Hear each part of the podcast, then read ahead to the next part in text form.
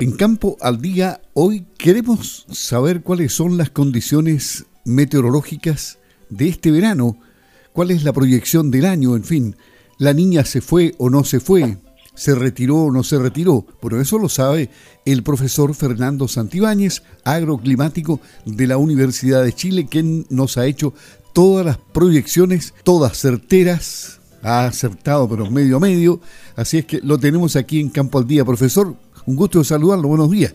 Buenos días, ¿cómo está don Luis? Perfectamente, pues con calor nomás porque en esta semana tenemos temperaturas que llegan a los 30 grados. Yo no sé si esto va a seguir así. La pregunta eh, la gran duda, ¿la niña se fue o no se quiere ir? ¿Está allá en Chile, en las costas nuestras? ¿Qué pasa? Bueno, todavía estamos en proceso de, retirada lenta de estas aguas frías que nos han visitado en los últimos meses. Eh, ya hay señales de, de, que están llegando aguas más tibias a instalarse en la costa de sur a norte, ¿ya? Y eso siembra esperanzas de que eh, la situación pueda mejorar un tanto para para esta para este otoño e invierno digamos. Porque al instalarse aguas un poquito más tibias que lo normal eh, el anticiclón que es el que bloquea los frentes se retira un poco hacia el océano adentro y eso deja la puerta un poco más abierta para que ingrese más aire marino húmedo, para que lleguen los frentes de lluvia. Entonces, eh, hay una esperanza que esto signifique una mejora en las posibilidades de lluvia Para, para este otoño. ¿Y, y, este verano va a ser un verano normal? El verano, la verdad, ya tuvimos ¿no es cierto? unas ondas de calor a fines de 2022 muy, muy potentes. Eh, vamos a tener esta semana un, día de calor, pero que rápidamente la temperatura se va a normalizar. Eh, al parecer eh, se está tendiendo a la moderación en materia de temperatura.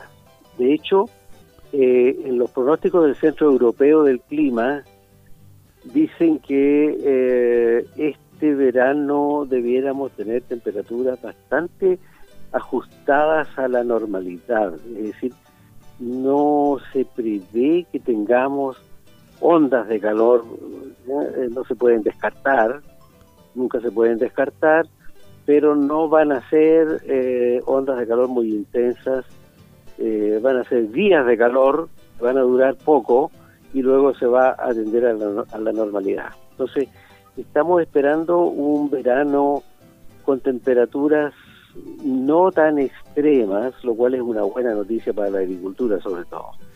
Y, el otoño en marzo llegaría rápidamente, a lo mejor o no. ¿Cómo fue el año pasado? Créame que, que no recuerdo exactamente la fotografía del término del verano, si fue abrupta la pasada al otoño o, o, se prolongó un poco el verano dentro de marzo, no, no, no recuerdo claramente se, prolongó bastante. ¿ah?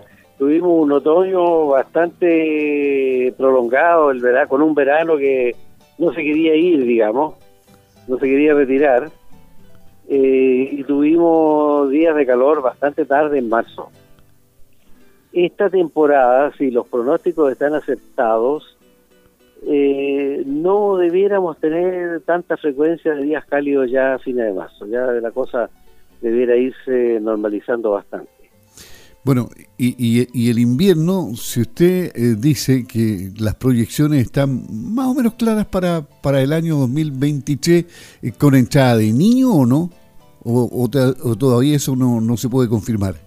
No, desgraciadamente no tenemos en vistas la llegada de un fenómeno del niño como nos gustaría. Eh, Ocurre que está pasando algo en el Pacífico. Hay, hay estudios que dicen que probablemente los fenómenos del niño, como los conocíamos en los años 80, que nos traían copiosísimas lluvias, posiblemente no vengan, eh, no se puede decir que no vengan nunca más, pero, pero vengan con muy poca frecuencia en el futuro. Al parecer al parecer eh, algo ha pasado con las aguas del Pacífico, las aguas calientes que normalmente se acumulaban al otro lado del Pacífico, ¿no es cierto?, en la zona de Indonesia, porque los vientos empujaban el agua caliente hacia allá, y de pronto se devolvían por, por la línea del Ecuador y llegaban al país llamado Ecuador y de ahí chocaban y bajaban por Perú, Chile, inundando toda la costa de América. Eso es el fenómeno típico del niño, ¿no es cierto?, que nos traía años muy lluviosos. Bueno, ahora se está viendo que el agua caliente del Pacífico va bajando hacia Australia y está llegando a Chile de vuelta, pero por el sur de Chile, por allá por la altura de Chiloé se está produciendo una corriente de agua más cálida. Mm. Es decir, aparentemente el niño se está dando vuelta en vez de llegar por el norte como siempre llegó, eh, está llegando por el sur, lo cual no es el fenómeno del niño propiamente tal, eh, todavía no se sabe qué consecuencias puede llegar a tener aquello. Eh, esperamos que tenga consecuencias positivas, digamos. Entonces hay cambios que están ocurriendo que eh, están modificando el régimen de lluvias y es bastante incierto eh, el efecto que esto va a tener. Claro, por ejemplo en Magallanes las precipitaciones han bajado, pero ostensiblemente están en emergencia agrícola por crisis hídrica. Sí, claro, eh, ocurre que los frentes este año pasaron bastante frecuentemente por la región de los ríos, los lagos, ¿no es cierto? Eh, no se puede decir que no hayan pasado frentes con frecuencia, no muy potentes, ¿no es cierto? No con grandes cantidades de lluvia, pero sí con alta frecuencia. Y ocurre que los frentes se corrieron hacia el norte, pasaron todos entre Valdivia y eh, Aysén, ¿ya? Y así tenemos, por ejemplo, Coyhaique, que tiene cifras normales hoy día de lluvia ya está, en cifras completamente normales. Sin embargo, de Coyhaique hacia el sur, la lluvia dramáticamente cayó este año y estamos con un déficit muy importante en Magallanes. Entonces, al parecer los frentes se canalizaron este año por una banda que se extendió entre Valdivia y, y, Aysén y eh, pasaron hacia el lado argentino pero no bajaron como era esperable, como lo hacen todos los años, a Magallanes. Eh, eso es largo de explicar, eso tiene una explicación, ¿ya? Es que la circulación antártica este año estuvo muy desplazada y eso fue lo que no le permitió a los frentes entrar a Magallanes y los canalizó todos por el a la altura de Aysén. Entonces, estamos observando todos estos cambios que nos tienen sorprendidos ¿ya? y que están significando cambios en la pluviometría del sur de Chile. ¿Y a quién le echamos la culpa? ¿Al cambio climático, al calentamiento global?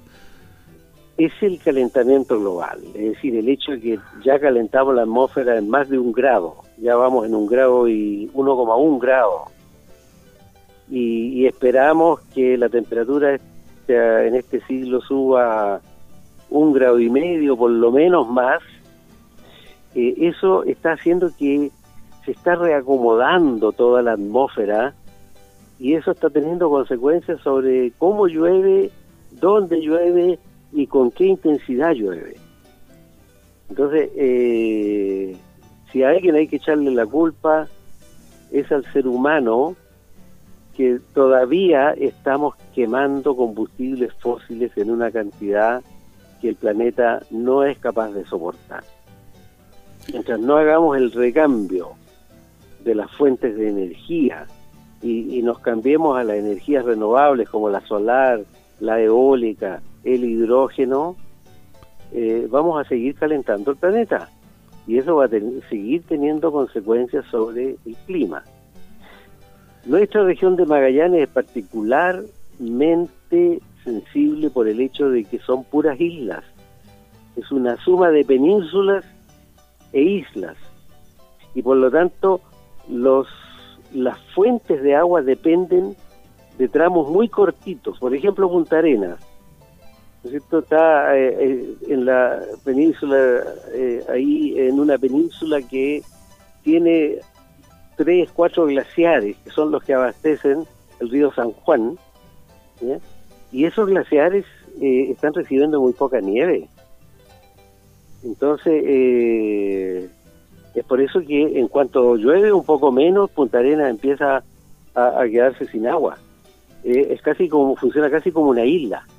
Qué terrible. Y es muy dependiente de la lluvia que cae cada año. Interesante, profesor, pero terrorífico hacia dónde vamos. Bueno, le agradecemos el contacto y véngase luego a aprovechar el sur, véngase de vacaciones al sur, profesor. Porque... Muy pronto voy a llegar por allá por los hornos. Ha sido un gusto conversar con usted, pues, profesor. Muchas gracias. Un gusto, Luis, igualmente. Que tenga un buen día. Hasta luego. Igualmente. El profesor Fernando Santibáñez en Campo al Día, como siempre, muchas gracias.